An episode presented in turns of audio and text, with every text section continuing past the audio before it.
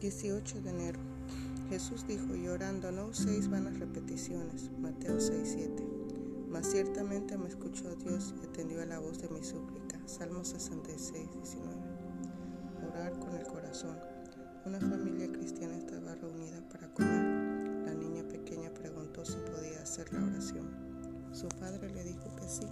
Ella inclinó la cabeza y dijo rápidamente, Dios es fiel, Dios es bueno le agradecemos por estos alimentos. Amén. ¿Dónde aprendiste esta oración? le preguntó su padre. La señora de la guardería manda que la repitamos siempre en el momento de la merienda. Es claro que en la guardería no todos son cristianos, pero tú, ¿quién eres para Dios? Su hija. Nosotros también somos sus hijos, confirmó el padre, y podemos hablar a Dios nuestro Padre directamente. También podemos decirle que lo amamos. A Dios le gusta escuchar la voz de sus hijos. Al día siguiente, a la hora de la comida, los dos hijos de la familia preguntaron si podían orar. El niño de tres años empezó tratando de imitar el estilo y el tono de voz de su padre, pero lo más hermoso fue escucharlo hablar directamente a Dios. Le dio las gracias, no solo por la comida, sino también por el gozo de estar juntos, y le pidió que los guardase. Luego oró su hermana, quien empezó a recitando su pequeña frase. Dios es grande, Dios es bueno. Pero luego añadió, ahora voy a orar. Este incidente nos hace pensar en lo que uno de los discípulos pidió a Jesús. Señor, enséñanos a orar. En Lucas 11.1. Enseñemos a nuestros hijos cómo acercarse a Dios para hablarle con confianza, simplicidad y verdad.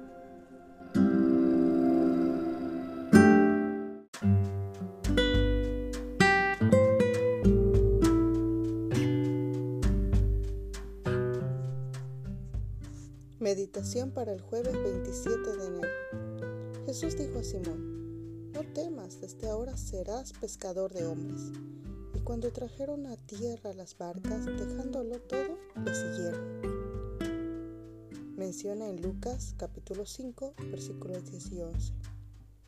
Las crisis, el llamado a la obra.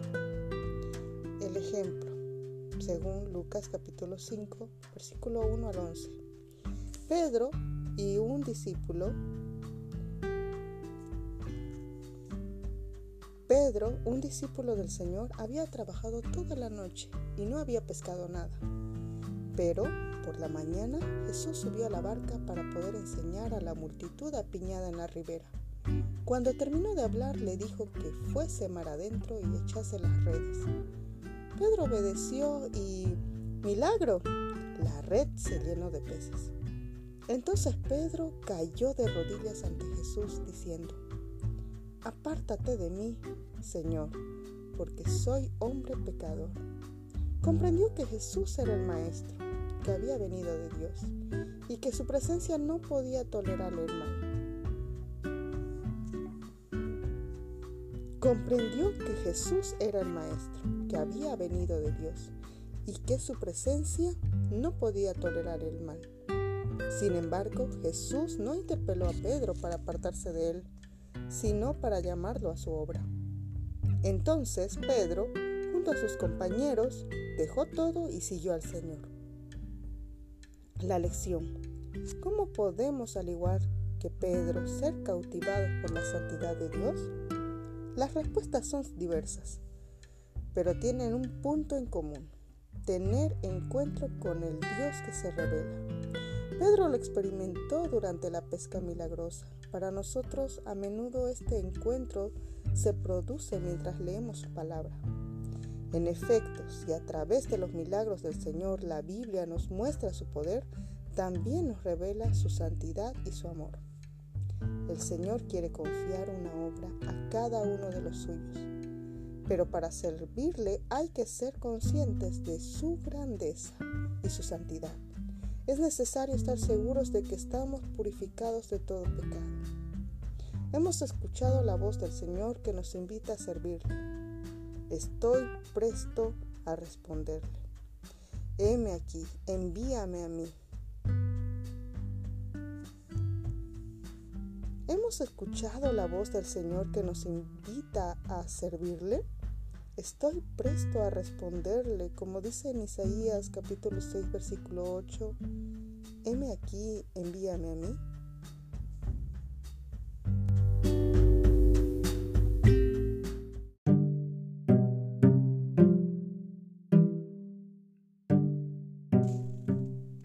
Meditación del 26 de enero. Lo mejor aún está por llegar. En Filipenses capítulo 1 versículo 23 nos dice, partir y estar con Cristo es muchísimo mejor. Cuenta una historia en donde se llamaba Mauricio. Había vivido 90 años, pero a menudo decía, lo mejor aún está por llegar. En efecto, no hay nada mejor que estar con los que amamos y quienes nos aman. Para un cristiano como Mauricio, estar en el cielo con Jesucristo, quien lo amaba más que nadie, era el mejor futuro que podía existir. Pero Mauricio también quería decir que el presente y el pasado eran lo menos bueno para él. Los cristianos no son mejores que los demás.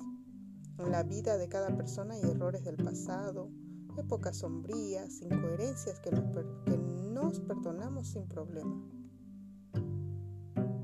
pero que no perdonamos a los demás. Lo que llamamos errores, pero que Dios llama pecado. Mauricio lo sabía. Todos somos pecadores y Dios ofrece lo mejor a los pecadores. Es la peor injusticia, dirá otro. No, alguien pagó el precio por este futuro de felicidad. Dio incluso su vida, Jesús, al morir en la cruz. Llevó los pecados de los que un día irán al cielo. Es demasiado difícil, dirá otro. No, no es tan fácil reconocerse pecador.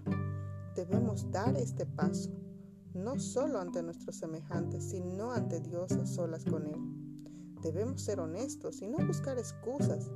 Es necesario confesarle, soy pecador y te necesito. Mauricio lo había hecho.